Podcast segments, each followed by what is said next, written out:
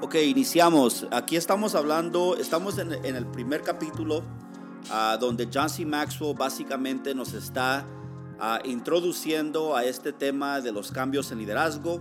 Ah, nos comienza a hablar de que ahora lo rápido es más rápido y lo más lejos es lo más corto.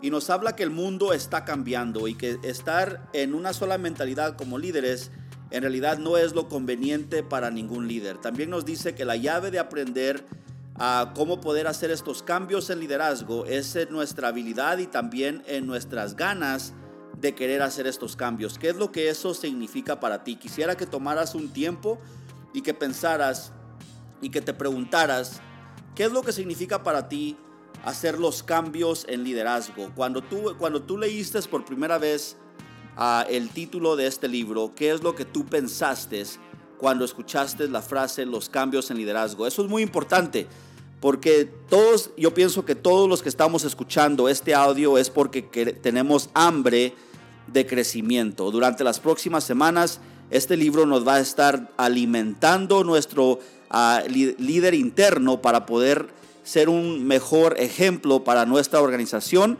en todo eso me incluyo yo. Yo pienso que haciendo estos estudios voy a aprender igual o más que todos ustedes, ya que me da oportunidad de poder no solamente leer el libro, estudiarlo, pero estudiarlo con intención a enseñarlo también. Entonces aquí nos da una frase John C. Maxwell en el primer capítulo que dice que no puedes ser igual, no puedes pensar igual ni actuar igual si estás queriendo ser exitoso en un mundo que nunca se mantiene igual. Eso fue una frase que me impactó muchísimo aquí en este primer capítulo, ya que algo que duele muchísimo a todo mundo es el cambio. Si te das cuenta, la mayoría de personas no, no busca el cambio intencionalmente. Usualmente cuando una persona hace un cambio, está siendo forzado al cambio o por la situación en la que está pasando o por alguna razón está siendo empujado o empujada hacia el cambio. El cambio no es algo que la mayoría de personas busca con entusiasmo y se alegra cuando vienen cambios a su vida. El cambio es algo que la mayoría de personas le tiene un temor, le tiene un miedo. Entonces es importante saber de que este mundo está en constante cambio. Y como líderes de organizaciones, nosotros también tenemos que estar, al igual que este mundo, en, movimiento hacia el cambio. En lugar de correr del cambio, correr hacia el cambio y ser de los primeros en llegar al nuevo normal.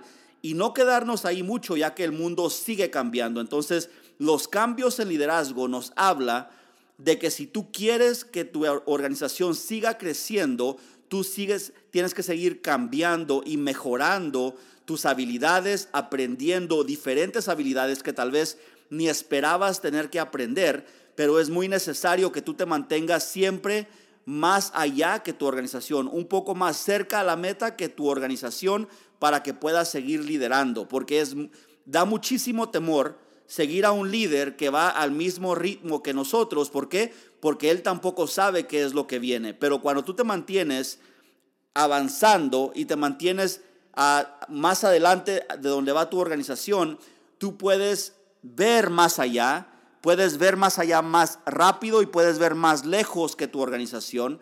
Y eso te da a ti una gran ventaja para poder ayudar a tu organización a que puedan tomar los pasos necesarios hacia la meta. Entonces, eso para mí fue algo de impacto. ¿Qué es lo que te parece a ti? ¿Qué es lo que significa para ti esa frase? Que si, que si tu intención es ah, ser exitoso en un mundo que sigue cambiando, es muy importante de que tú no te mantengas igual, que tú no actúes igual, que tú no hagas las mismas cosas y tratar de ser exitoso en un mundo que nunca se mantiene igual. E, entonces, escribe en un papel ahorita mismo qué es lo que significa eso para ti y cómo puedes implementar esta frase en tu vida y en tu liderazgo. Que tenemos que pasar si estamos listos para hacer los cambios en liderazgo que son necesarios. La primera de esas cosas, nos dice John C. Maxwell, que tenemos que aprender, desaprender y volver a aprender. Que esto es un sistema de reconocer de que las cosas que estamos aprendiendo hoy, en un futuro ya no van a servir. ya no van a, ya no van a ser útiles para nuestro liderazgo. Entonces, mantener en mente de que como líder tenemos que aprender habilidades, tenemos que desaprender esas habilidades cuando se llegue su tiempo y después volver a aprender nuevas habilidades para continuar liderando la organización. La segunda cosa que nos dice es que tenemos que tener valor o apreciar el ayer, pero vivir en el hoy. Las cosas que nos funcionaron en el pasado, las cosas que nos sirvieron, ah, llega un momento donde ya no es igual. Llega un momento donde esas cosas ya no sirven para el futuro. Bob Proctor, otro autor que me fascina escucharlo, me fascina aprender de él, él dice que a los, los aprendidos, los estudiados, están sumamente preparados para un mundo que ya no existe. Pero los que siguen aprendiendo siempre están preparados para un mundo que sigue evolucionando, que sigue cambiando. Entonces, ¿qué nos pide aquí John C. Maxwell? que seamos agradecidos por lo que hemos utilizado en el pasado que nos ha funcionado, pero que no nos atemos a él o que no sea una ancla para nosotros para no continuar aprendiendo. Entonces, ¿cuál es la primera cosa que tenemos que hacer como líderes? Tenemos que adoptar la filosofía de que vamos a aprender, vamos a desaprender y vamos a volver a aprender por el resto de nuestra carrera liderando y es más, me atrevo a decir, por el resto de nuestras vidas.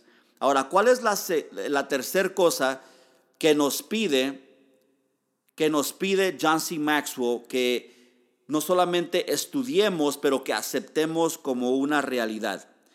Dice que tenemos que ah, basarnos en la velocidad o tenemos que ah, apoyarnos en la velocidad, pero tenemos que sobresalir con el tiempo.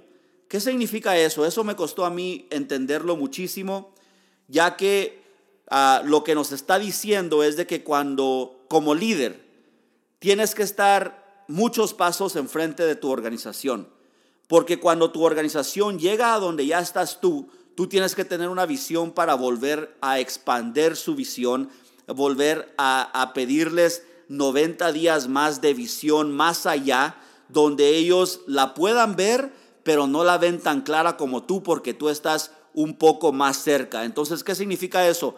Que tú tienes que ir con velocidad como líder, pero que en su momento tienes que sobresalir con el tiempo cuando tu organización llegue a ese momento de que ellos tengan la visión, se sientan recompensados por haber llegado a la meta, pero después tengan una visión más allá, que, que que cuando lleguen a la, a, la, mitad del camino o, o, tal vez a donde tú has estado, cuando llegue, cuando llegue ahí tu organización, de que tú tengas una visión para decirles, tenemos que seguir adelante, tenemos que seguir adelante porque lo que yo he visto en el camino es mucho mayor de lo que estamos viviendo el día de hoy. Entonces, ¿qué nos pide John C. Maxwell?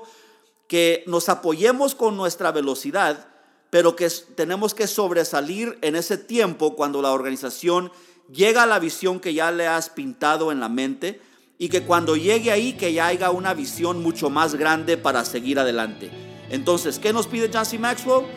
Que tenemos que liderar desde enfrente, que tenemos que liderar desde enfrente de toda la organización para que ellos sientan de que tu visión es mucho más grande y que cuando ellos lleguen va a haber una pintura mucho, mucho más bella, mucho mejor, mucho más grande, que les va a expander y va a estirar su subconsciente para que ellos puedan aceptar una realidad mucho más grande para ellos igual.